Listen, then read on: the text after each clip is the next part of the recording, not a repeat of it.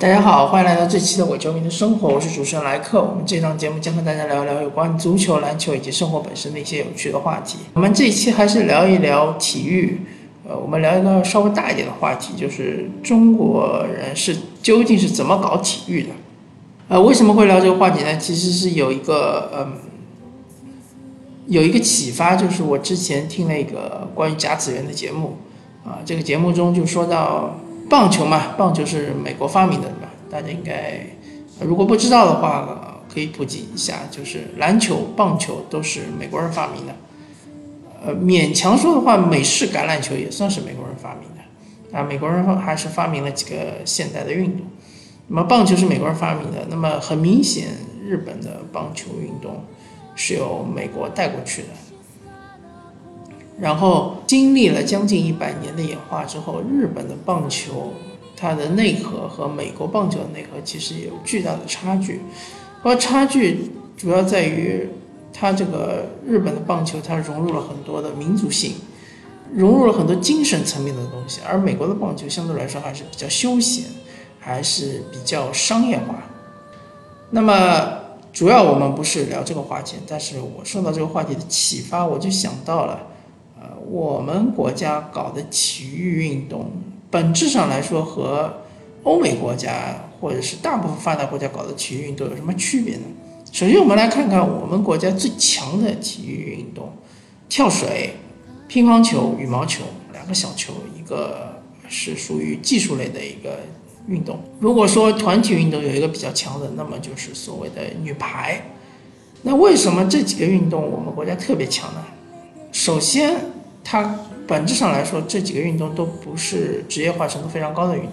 职业化程度不是非常高，就意味着这个运动里面的商业化的钱，呃，资本投入就会比较少。那么吸引大家去参与这个运动，就出现更多高水平运动员的可能性也会相对比较低一点。啊，其次就是这几个运动啊都非常。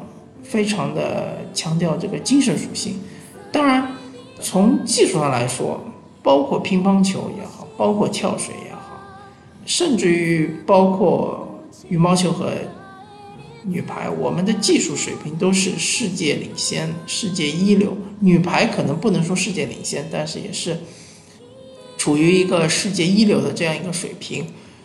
啊，乒乓球、羽毛球，包括跳水，我们都是引领着世界的这样一个技术，技术的革新，一代一代不断的在更新。但是我们同样也是非常强调这个精神属性。而我们之所以要投入那么多人力物力，相比于其他的国家，相比于其他的地区，不管你说是日本也好，韩国也好，我们就拿乒乓球来说吧。我们国内对于乒乓球整个运动的投入是，其实是远远高于日本啊、韩国啊，包括欧洲的一些乒乓球强国，对吧？虽然说现在国内乒乓球的普及率可能已经是下降的很厉害，应该说在二十年前那时候，小学生首选的运动还是乒乓球，对吧？但是二十年之后的现在，我相信。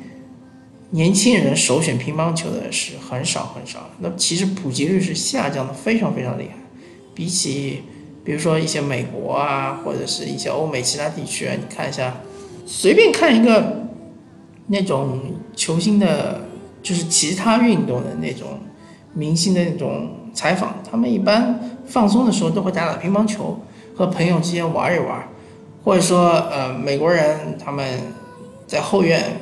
搞 party 的时候也会打打乒乓球，对吧？虽然他们这种他们的打乒乓球就是非常不专业、非常不职业，但是就玩嘛，对吧？国内其实是乒乓球这个是很少，羽毛球当然呃也许打的人还比较多一点，对吧？普及率还比较高一点，但是就是这几个运动呢，首先它的呃职业化程度很低，其次呢它是我们国家是投入了非常大的心血。非常大的这个资金，对吧？远远高于其他的一些国家。那么第三呢，它是非常强调精神属性。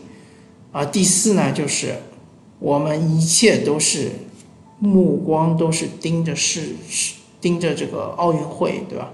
不管你是说乒乓球也好，不管你说羽毛球也好，不管你说跳水也好，不管你说女排也好，这几个项目，只要说，其实说到底，我们每一次都是以奥运周期为一个备战周期的，对吧？我们随便举个例子，就说女排好了。如果说假如女排很强，对吧？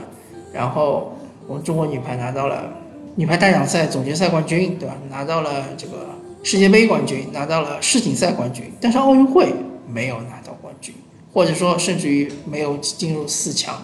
这个时候大家是怎么会怎么评判女排的呢？我们就会认为她是失败的。那么为什么我们这么看重奥运会呢？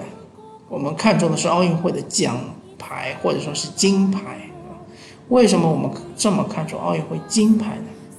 那是因为我们国家的一个民族主义非常非常的强盛，在整个国内是非常的影响力非常非常的大。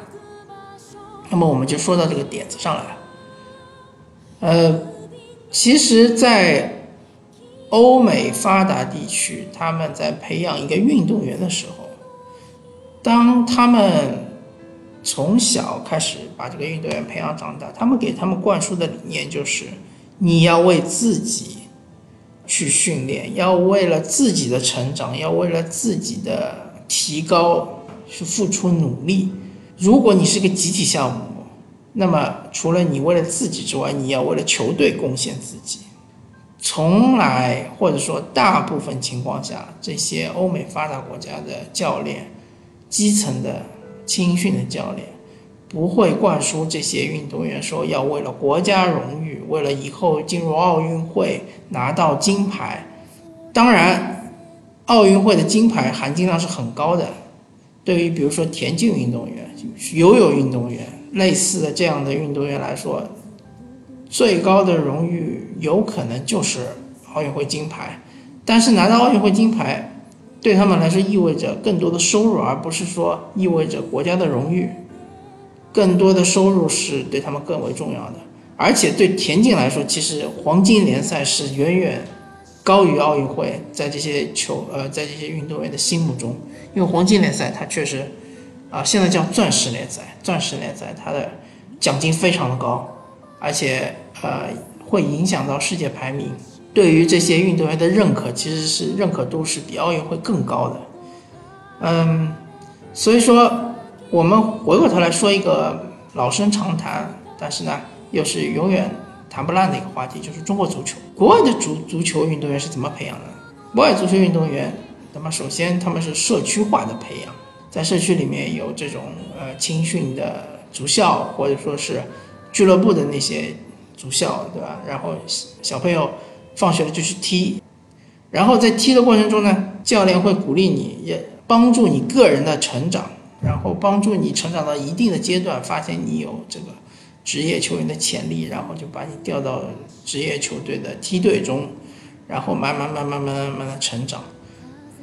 那么大家发现了，在这样一个过程中，这个球员对于一个集体的认可度最高的是什么呢？其实就是社区，包括是。他的这个球队，包括是他的这个梯队的一个母队，比如说你是出自利物浦青训营的，那么你对于利物浦这支球队，或者对于利物浦这个城市是很有认可度的。但是要说你对英格兰队，你说有多大的认可度？我觉得相对来说，你对于利物浦的认可度可能是更高的。你心目中首先第一目标是要进入利物浦队。第二目标才是当你踢得好的时候进入英格兰国家队。所以说，教练绝对不会在你小的时候给你灌输这种所谓的民族主义思思想，或者说是一种精神层面上的一种爱国主义的这种教育是没有的。然后，而我们国家是怎么样的情况呢？我们国家就从小就会灌输一种要立志要成为一个国脚。要带领中国足球冲出亚洲，走向世界，对吧？进入世界杯决赛圈。首先，这个目标就太过遥远。其次，一个足球运动员，首先我觉得应该是为了自己而踢球，而不是为了国家，而不是为了一个庞大的集体。当你为了自己你愿意去奉献，愿意去努力，愿意去提升自己。其次，再是为了这个球队这个集体，不管你在哪个球队，你就为了你的球队好好的把球踢好。不管你在任何一个俱乐部也好，或者说一个呃业余的一个俱乐部也好，同时你要对你这个社区要有认同感，或者说在国内的话是对于一个地方、区域、城市要有认同感。啊，你如果在上海踢，那希望你对于上海有认同感；如果你在山东踢，那么希望你对山东有认同感，或者山东可能大了点。你比如说你在青岛踢球，那你应该对青岛这个城市有认；你在北京踢球，你可能应该对北京有认同感。当你再进一步的时候，当你入选国家队的时候，你才应该就是。开始对你的一个祖国有认同感，这样才是一个正常的一个进阶的阶段，而不是说从小你就抱着一个什么，我们说的崇高一点，对吧？说的大一点，就是当年周恩来说为中国崛起而读书，啊，我们这小学为了中国足球的崛起而踢球，对吧？这个目标太远大了，可能对于小孩子的这个心理建设，包括他们的一个。怎么说？对，对于他们的一个运动生涯，其实并没有太大的好处。同时，我们来看一下我们的整个足球圈，包括我们的球迷，他们在他们是怎么看待足球这个项目的？我可以说，国外的球迷相对来说是比较纯粹的，不管你是英超球迷、法甲球迷、德甲球迷。首先，这些球迷是对于球队、俱乐部的认同啊，比如说你是多特蒙德球迷。那么你对多特蒙德这支俱乐部是非常认同的，甚至于大部分多特蒙德球迷可能就是生活在多特蒙德这个城市的，对对于这个城市也非常认同。那么相对来说，他们认为他们的死敌就是拜仁慕尼黑，对吧？啊，当然说他们的死敌还有沙尔克零四。那么德比对手嘛，鲁尔区德比。那如果说沙尔克零四，比如说杀进欧冠决赛，他们会不会支持沙尔克零四呢？我觉得百分之九十的。球迷是不会支持沙克林斯的，他们更多会支持他的对手球队，这是非常非常好理解的，也是非常非常正常的。可以举其他的例子，比如说，皇家马德里杀入欧冠决赛，巴塞罗那肯定是不会支持皇马的，肯定会支持他的对手。马德里竞技也不会支持皇马的。比如说利物浦杀进欧冠决赛，啊，你说阿弗顿会支持利物浦吗？那肯定不会啊。热刺杀进欧欧冠决赛。阿森纳肯定不会支持热刺呀，对吧？宁愿支持利物浦，至少利物浦和阿森纳之间没有那么深的恩怨，没有那么多深的过节。但这个恩怨和过节是哪里来的？它其实就是一个对社区的认同，各自社区的不同，它产生了这样一个恩怨和过节。而我们国家的中超联赛非常非常奇怪，只要是任何一支球队打入亚冠、征战亚冠的时候，我们就要放下各自。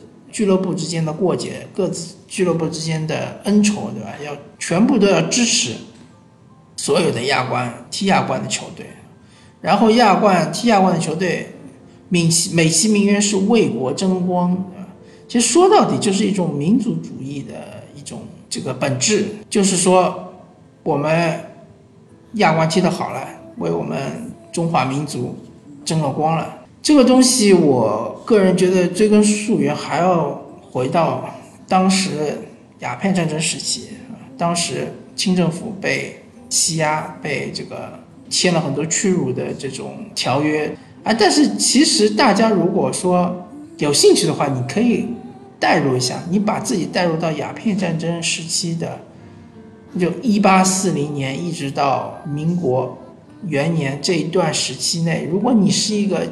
清朝的一个平民，你的心态会怎么样？啊，我觉得如果你是个平民的话，其实没什么。清政府打仗也不会征召到我，啊，大家知道清朝他比较喜欢用八旗兵嘛，而且后期的话，就算是湘军什么的，他也主要是一些职业军人。而这个皇帝其实也不会因为仗打打赢了之后就对大家更好，对吧？也不会因为仗打输了之后。就怎么样的可能会增加苛捐杂税，但是总体来说，我在这个社会中的地位是不会变的，我在这个社会中的生活状态也是不会变的，关我什么事？就清朝就算灭了又怎么样？换一个朝代又怎么样呢？民国不是大家还是一样过吗？所以说，从个老百姓的角度来说，对于你这个国家大事，并不是非常的在乎，并不是非常的在意。那么我们作为一个现代人，为什么这么在意当年的那些所谓的屈辱的什么各种条约啊，所谓的那些失败的战争呢？但是其实是因为我们的教育，我们的教育对于我们的一些灌输。我们站在的是什么角度？我们站在的不是一个普通老百姓的角度，我们站在的是一个统治者的角度，统治阶级的角度。统治阶级受委屈了。那么我们回到现在现代社会中，我们不是都说我们中国已经强大了吗？我们中国已经实现了，或者说正在实现中国梦嘛？那么你何必要带着这种当年统治阶级的这种屈辱的心态来看待一些现代的这种？体育运动呢，没有必要呀，所以我这里就要抨击我们所谓的奥运战略，或者说我们所谓的金牌至上的战略。同时，我要抨击我们的这个足球圈里面那些怪现象，什么为国争光啊，什么广广州恒大基本上没有一个广州人，上海申花基本上没有一个上海人。这说明这几支、这两支球队，他没有任何的社区认同感，好吗？因为你里面没有自己的人。当然，上海申花好的一点就是说，他还是有那么一批人是上海本土培养出来的球员，相对来说认同点会好一点。但是你广州恒大，包括你深圳队，你除了你买来的这些人之外，你有自己培养过？的球员进入自己的一线队吗？你有本土球员吗？没有啊。所以说这个我不知道这些球迷的基础是哪里来的，对吧？广州恒大号称全国有多少多少球迷，对吧？有几亿球迷，这些球迷的基础是哪里来的？你对于这支球队的认同感是哪里来的？你是因为生活在广州呢，还是因为怎么样呢？还是因为？因为广州恒大他的成绩好，对吧？为你带来了民族自豪感，所以你心中的这种民族主义的这种思潮，引导着你去喜喜爱广州恒大这支球队。然后我要说到奥运会，为什么大家中国人这么关注奥运会，而很少有人关注，比如说田径世锦赛啊，比如说钻石联赛啊，或者游泳世锦赛啊，对吧？或者游泳世界杯啊，短池游泳世界杯啊。包括跳跳水世锦赛啊，啊这些分项目基本上没什么人关心，但是有很多人关心奥运会，因为要看金牌嘛。如果中国拿了金牌，是不是代表这个项目在国内的推广非常的好呢？是不是意味着这个项目在国内的群众基础非常高呢？我看是不见得。中国拿过很多金牌，比如说体操，你看你周围有多少孩子在练体操呢？说说体操。我可以这样跟你说，其实，在美国练体操的小朋友比就在中国练体操的要多得多得多得多得多。你看跳水有多少小朋友练跳水呢？周围有吗？还有以前举重，我们国家也经常拿很多的金牌，有有有很多小朋友练举重嘛？我觉得举重这个项目其实有一点反人类的，因为它这个东西，它要求你身高越矮越好，因为为什么呢？很简单，这个物理原理就做功嘛。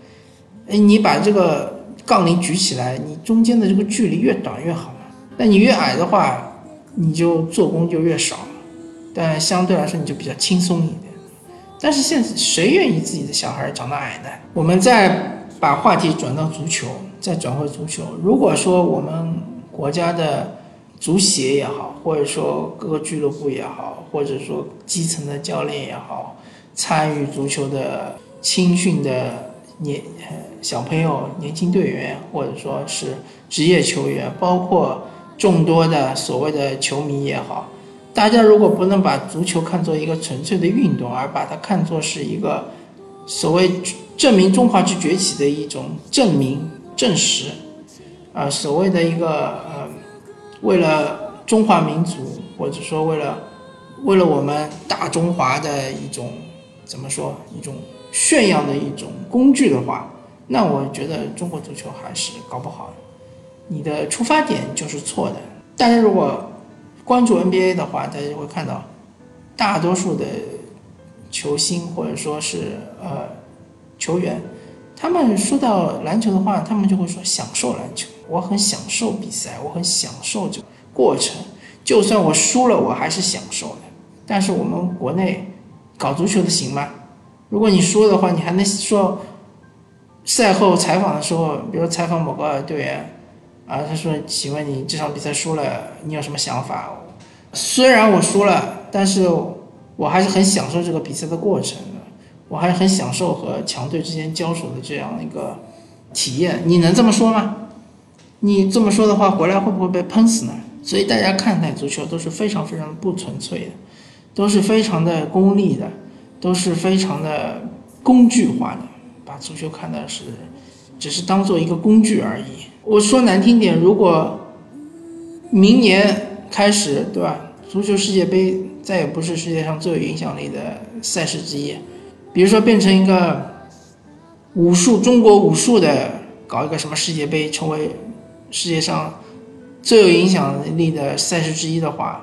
马上就没有人再去关心足球了，大家可能全去搞武术去，就这么回事儿嘛。中国就是这么现实，中国的球迷也是这么现实。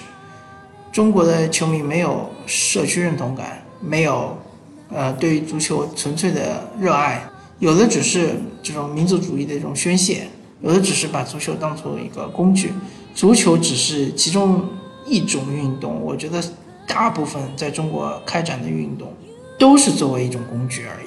真正热爱运动，球迷也好，运动员也好，我个人觉得是还是相对比较少的。所以说，大家可以自己思考一下这个问题，大家可以自己反思一下这个问题。你作为作为一个球迷，你也是参与这个运动的，你真正是什么目的去看这个比赛的？如果这个球队输了，比赛输了之后，你是不是能够认可？他们说享受比赛的过程，结果并不重要或者怎么样，好吧？我们这一期的伪球迷生活就和大家聊到这里，感谢大家收听，我们下期再见，拜拜。